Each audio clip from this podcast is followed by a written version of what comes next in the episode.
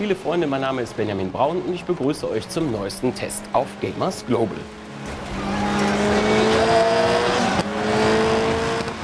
Nach F1 2020 ist nun mit Dirt 5 das zweite große Rennspiel von Codemasters in diesem Jahr an der Reihe. Ob mir der Arcade Racer mit dynamischem Wetter und selbstbaubaren Community Challenge Arenen Spaß macht oder Matsch, Sand und Eis das Getriebe lahmlegen, erfahrt ihr im Folgenden. Dirt 5 ist noch stärker als der direkte Vorgänger auf ein arcadiges Fahrmodell ausgelegt. Mit Realismus hat es also eher wenig zu tun, während ihr mit kleinen Rennbuggies, fetten Renntrucks oder auch mit regulären Rallyefahrzeugen von den 1980ern bis heute über Schotter, Asphalt oder sogar über den zugefrorenen Hudson River heizt. Codemasters verzichtet deswegen allerdings nicht auf die Cockpit-Perspektive, die es für jedes der über 60 Fahrzeuge von VW, Aston Martin, Porsche, Ford und einigen anderen Herstellern gibt. Die Rennboliden steuern sich jedoch angenehm unterschiedlich, was man größtenteils ziemlich gut an den Einstufungen bei Leistung und Handling ablesen kann. Auf einer unebeneren Strecke spürt ihr etwa sofort, ob der Wagen tendenziell zu tief für die Piste liegt. Man bekommt, je nach Untergrund, auch ein hervorragendes Gefühl für das Gewicht des Wagens, die Sensibilität des Gaspedals und so weiter.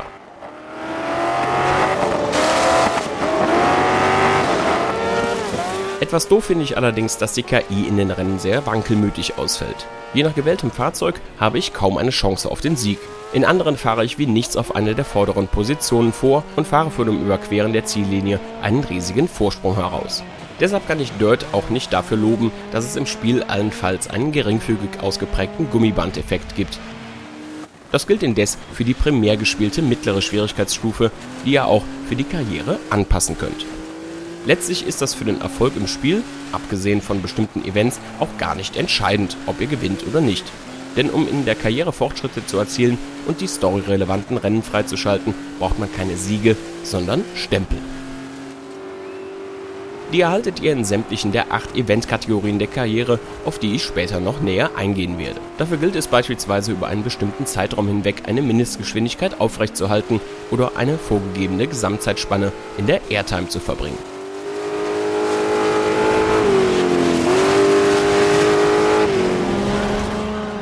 Einige dieser Ziele erreicht man automatisch nebenher, was in den ersten paar Spielstunden auch reicht, um die notwendige Anzahl an Stempeln für die besagten Story-Events zu erzielen. Später allerdings muss man es gezielt darauf anlegen, was mit einer guten Abschlussposition meist nicht vereinbar ist. Obgleich ihr im Karrierebildschirm praktisch immer mehrere Optionen habt, wo ihr weitermachen möchtet und dadurch bestimmte Eventtypen mehr oder weniger komplett umgehen könnt, müsst ihr später doch Events wiederholen oder an sich nicht zwingend notwendige fahren, um an die benötigte Anzahl von Stempeln zu kommen.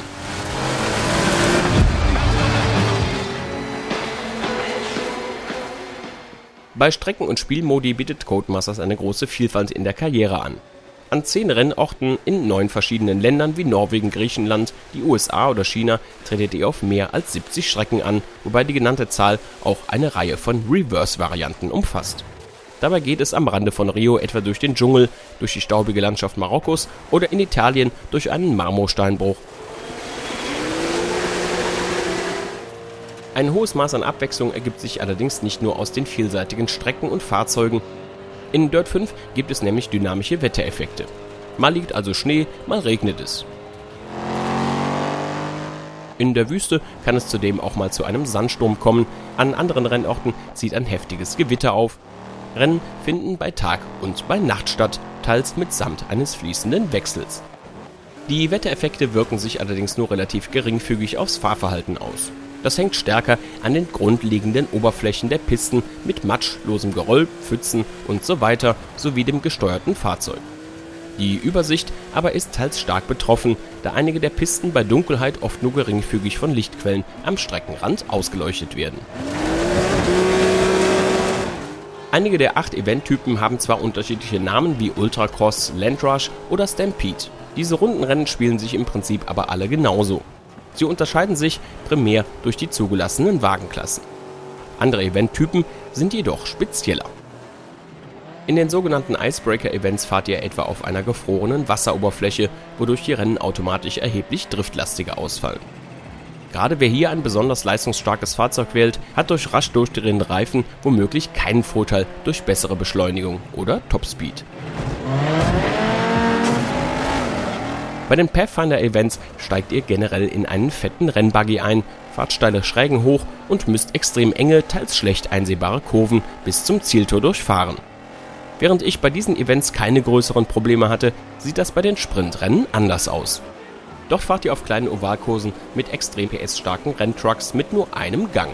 Da die Kraft beim Beschleunigen so zu dosieren, dass man sich nicht gleich dreht, gleichzeitig aber nicht den Anschluss an die Gegner verliert, ist sicherlich nicht jedermanns Sache. Meine ist es in keinem Fall. Darüber hinaus gibt es noch Rally Raid Events, wobei die sich primär dadurch von den anderen Kategorien abheben, da ihr hier Punkt-zu-Punkt-Rennen fahrt, also nicht Runden wie in den meisten Disziplinen in Dirt 5. Außerdem gibt es noch Challenge-Arenen namens Gymkhana, in denen ihr mit Sprüngen, Drifts und anderen Aktionen Punkte sammeln müsst. Die kommen in der Karriere aber eher selten vor und sind vor allem im Spielmodus Playgrounds zu finden, in dem ihr in einem Editor selbst Strecken erstellen könnt oder eben auch von anderen Spielern erstellte Fahrt. Technisch erreicht Dirt 5 ein insgesamt hohes Niveau, wobei es sowohl im Modus mit Bevorzugung der Bildqualität als auch in dem mit Präferenz auf die Bildrate ab und zu zu kleineren Rucklern und Tearing kommen kann. Manch einer mag sich zudem daran stoßen, dass sich in den Rückspiegeln nicht wirklich etwas spiegelt. Grund zur Klage gibt es unterm Strich aus meiner Sicht, jedoch wenig.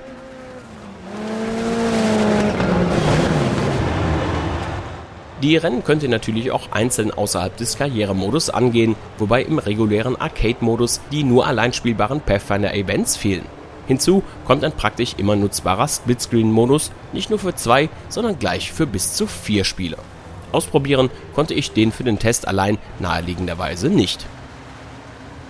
Ich bin euer Moderator James Pumphrey und neben mir sitzt der einzigartige Nolan Sykes. Eine Bemerkung noch zu Noel North und Troy Baker, die in der englischen Fassung meist in Form eines spielinternen Podcasts durch die Karriere führen. Sagen wir es mal so, das ist auch in der deutschen Übersetzung durchaus nett gemacht und auch teils lustig, wenn man den ab und zu etwas dümmlichen Humor mag. Gestört hat es mich also nicht, aber von einem Pluspunkt würde ich auch nicht sprechen wollen.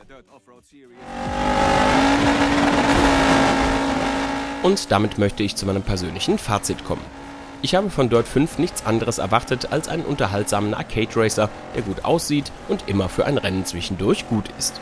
Genau das habe ich auch bekommen. Gerade wie sich Matsch, Sandstaub und anderer Schmutz auf der Karosserie absetzen, sieht klasse aus. Gleiches gilt für die tollen Wettereffekte oder Spiegelungen auf dem Lack. Beim Angebot an Fahrzeugen ist ebenfalls quasi alles dabei, was man sich für ein Offroad-Rennspiel wünschen kann. Sehr nett ist auch der Playgrounds-Baukasten, ich selbst bin da als Baumeister nicht geeignet. Aber ich weiß, mit wie viel Aufwand oder einfach nur großem Können andere an so etwas herangehen. Dass mich persönlich dieser Spielmodus auch für Wochen und Monate am Ball hält, glaube ich weniger.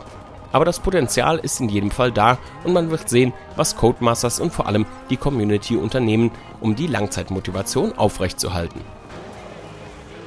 Es gibt aber auch ein paar Dinge, die mir nicht schmecken. Diese Stempel-Challenges habe ich anfangs gerne nebenher erfüllt und schlecht ist der Ansatz, in den Events nicht unbedingt gewinnen zu müssen, auch nicht gerade.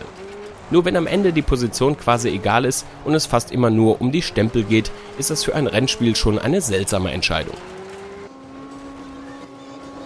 Zudem schwankt mir die KI-Stärke zu sehr. Klar gibt es dadurch auch mal schön enge Rennen, aber meistens fahre ich entweder wie nichts dem Feld davon oder habe nach einem Fehler in den kurzen Rennen kaum noch eine Chance, aufs Treppchen zu kommen. Unterm Strich aber überwiegt der Spielspaß deutlich die vorhandenen Macken. Meine persönliche Wertung lautet 8.0 von 10. Diesen Test gibt es als Video, Audio und Text. Alle weiteren Infos zum Spiel findet ihr auf gamersglobal.de. Solltet ihr uns auf YouTube zuschauen, freuen wir uns wie immer über ein Like und ein Abonnement unseres Kanals.